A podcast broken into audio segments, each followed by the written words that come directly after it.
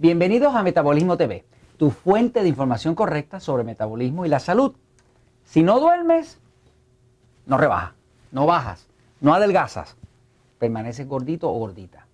Yo soy Frank Suárez, especialista en obesidad y metabolismo. Quiero hablarte hoy de cuáles son las razones por las cuales puede que estés pasando dificultad para dormir.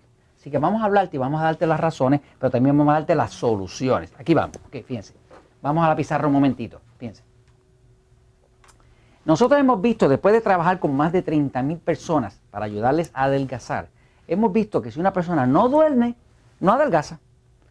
Tú sabes que si no duermes, no duermes bien o duermes liviano, te despiertas muchas veces por la noche, cuando amaneces por la mañana te da trabajo hasta tirarte de la cama. Y muchas veces si no te tomas un café y le das una patada así a las, glándulas adrenales, que son las que producen esa energía para uno levantarse, pues no te puedes levantar y muchas veces te sientes bien cansado por la mañana. Ahora, ¿qué, causa eso? Vamos a hablar un momentito de cómo funciona el cuerpo humano. El cuerpo humano está dominado por un sistema nervioso central. Se llama Central Nervous System, pero en español es sistema nervioso central. Es el sistema nervioso autonómico. Autonómico quiere decir que es automático. Es todo lo que pasa en el cuerpo que tú no tienes ni que pensar en ello. Por ejemplo, tu corazón eh, late y tú no tienes que pensar en ello. Tú respiras y no tienes que pensar en ello. El sistema nervioso autonómico controla todas las funciones nerviosas del cuerpo, que eso es lo que controla a su vez eh, glándulas, hormonas y todo ese tipo de cosas. Okay. Ese sistema nervioso está dividido en dos partes, como se explica en el libro El Poder de Metabolismo. Hay un capítulo, en este libro, en este libro hay un capítulo donde se explica, eh, un capítulo que se llama todos no somos iguales. Eh, ahí se explica que algunos tenemos un sistema nervioso que es más excitado y otros tenemos un sistema nervioso que es más pasivo. Eh, también explicamos que hay unas diferencias de dieta entre el excitado y el pasivo y se, se, recomienda comer correctamente para el tipo de sistema nervioso que uno tiene. O sea que todos no somos iguales, por lo tanto la dieta para todos no puede ser igual, pero yendo al punto de dormir es la siguiente. La persona que tiene un sistema nervioso excitado tiene dificultad para dormir. La persona que tiene un sistema nervioso pasivo duerme como un bebé. Entonces, generalmente en una pareja, y esto es algo interesante, generalmente las parejas yo he observado que generalmente hay uno pasivo y uno excitado. Es rarísimo, nunca he encontrado una pareja de dos excitados o de dos pasivos.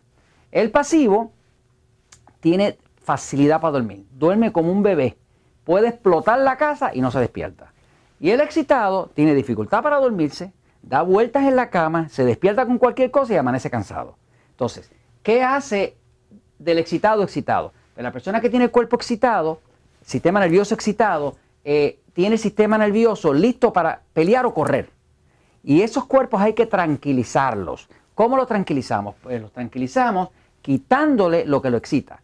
¿Qué excita el sistema nervioso? Le voy a decir que excita. El azúcar excita.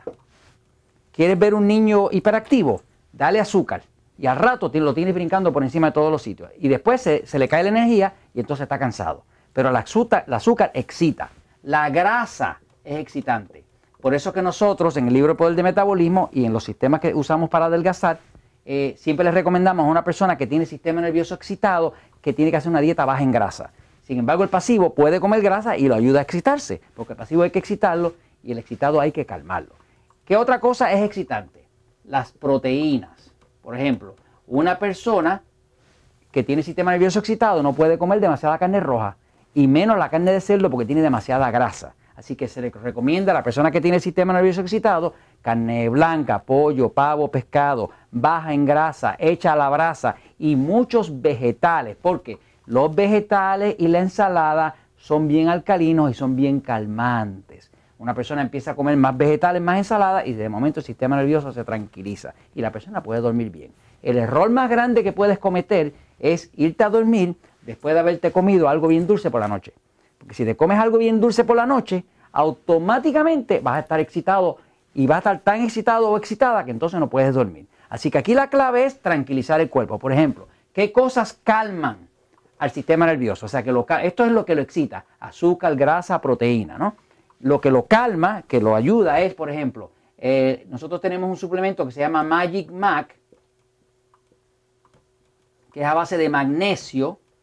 El magnesio es calmante, es relajante. Eh, el potasio, suplemento de potasio, no, no guineo o banana, como dicen por ahí, porque entonces te engorda, pero el potasio es calmante también. Así que el potasio, el magnesio son calmantes. Por ejemplo, la persona que es excitada no puede tomar mucho calcio. ¿Por qué? Porque el calcio es excitante.